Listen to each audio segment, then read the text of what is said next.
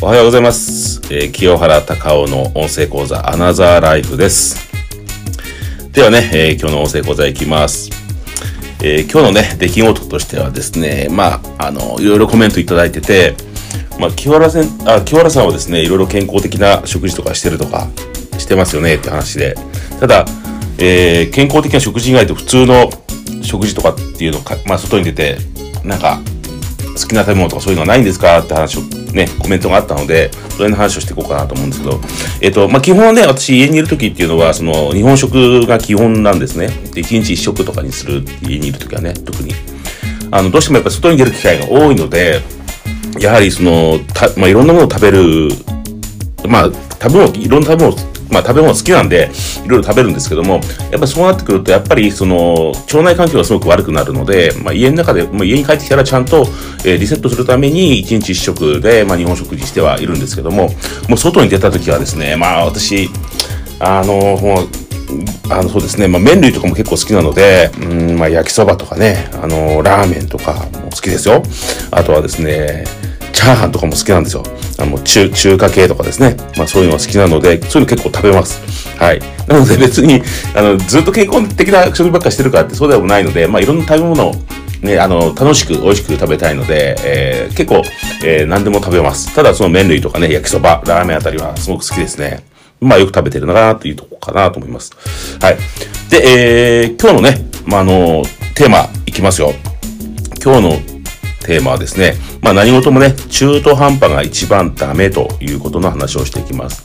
えー私自身もそうですね、あの、副業を始めた当初は、まあいろんなことに手を出しました。あれもこれもやって、えーやったんで、結局、稼げなくて、ノウハウコレクターで終わってしまったという経験があるんですけども、やっぱり、えー中途半端に、まあ全てが中途半端だったかなと思います。えーアフィリエイトに手を出したりとか、あとはそうです、情報発信に手を出したりとか、あと物販も傍らでちょこちょこちょこちょこやったりとかしてて、えーどれが稼げるかなっていろいろやってみたんですけど、結局ね、どれも中途半端で結局稼げなかったっていうことがあるので、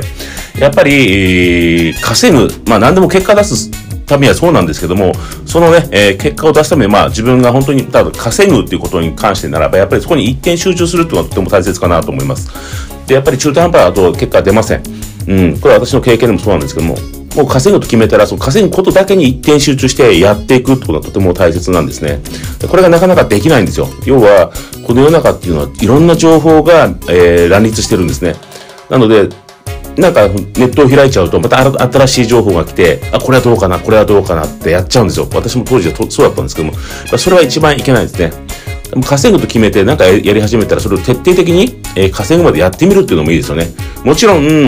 あの数ヶ月やって、まあ、ある程度見えてくると思うんで、それはね、もし稼げなかったら、やっぱりそれはね、あのやめ時も考えなくちゃいけないと思います。あの、副業でやって、やっぱり数ヶ月やってみて、まあ、大体3ヶ月ですね。3ヶ月ぐらいやってみて、利益、まあ、稼げなかったら、まあ、ちょっといろいろ考える時期じゃないかなと思ってます。もちろん、その SNS とか、そういうのだったら、やっぱり1年とかね、えー、かかる、まあ YouTube とかもそうですけども、かかるんじゃないかなと思いますけど、やっぱり物販とかになってくると、やっぱり3ヶ月ぐらいあれば、大体、えー、稼げるようになっていくわけですよ。まあ5万でも10万ですもんね。でそれが稼げないんだったら、やっぱり何か問題があるわけなんですよね。もしかしたらね、えーいろいろ手を出してたりとかね、えーちゃんとできてないとかね、えー行動できないとかね、えー集中してやってないとか、いうのもあると思うんで、あの、まあ、稼ぐと決めたからには一点集中してね、やってみる。中途半端が一番いけないので、それだけはね、えーやらない方がいいです。うん。で、えー、最後、あのーまあ、コメントね、いろいろいただいてるので、そちらのね、えー回答していこうかなと思うんですけども、えー、まあ、嬉しいね、えー方から連絡いただいてて、まあ、えー20代前半の方ですかね。うん。で、もう、清原さんからもう学びたいと。いうことで、まあ自分もまだ会社員になってね、間もないし、お金もありませんと。ただ、あのー、清原さんのことを親に言って、あの、理解してもらいましたと。はい。それで、あの、親から、あの、援助を受けたので、ぜひですね、学ばせてくださいっていうね、これ熱いメッセージもらったんですよね。いや、それ非常に嬉しいですよね。多分、親御さんをね、やっぱり、なんと説得するのも相当ね、やっぱり、えー、ちゃんとね、本気の気持ちじゃないと、やっぱり伝わりませんから、特にこういう情報、情報のね、えー業界っていうのはですね、なかなかね、親御さんに理解してもらえないことも多いんですよ。ネットでね、物販やっていく何言ってんだって話になるわけですから、あの、それをちゃんとね、あの動画をちゃんと見せて、それで、えーね、いろいろ情報を渡して、それでね、ちゃんとそれを一個一個丁寧に説明していって、こうなんだと。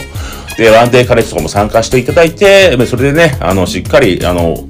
えー、両親をね、説得することができまして、えー、あの、ね、援助もしてもらいます。で、これで本当にね、真剣にやって、あの、稼いでいきたいんです。まあ、何年、まあ、会社員、会社員に入ってばかり、まあそうですね、今年新卒って言ってました実質働いてまだ7ヶ月くらいじゃないかなと思うんですけども、ただ、えー、会社で働いてもやっぱりいろんな人間関係の問題とかがあるらしいんですよね。うん、まあいいとこ入ってるみたいです。いいとこ、いい会社、大きい会社入ってるみたいなんですけども、やっぱり人間関係の問題あって、やっぱり精神的に、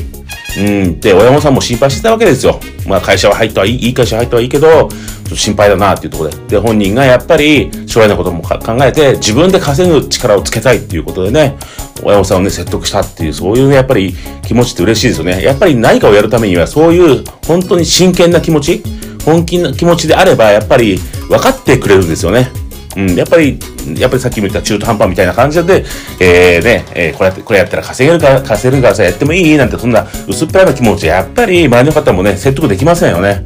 ね、この若い、えー、方ね、やっぱりすごく嬉しいですよね。それぐらい気持ちがあれば絶対ね、稼げるようになるので、えー、ぜひね、えー、一緒にね、実践していこうかなと思いますんで、ね、えー、よろしくお願いします。えー、今日ね、えー、アナザイラフ以上です。今日もね、一日にね、元気にお過ごしください。えー、清原隆でした。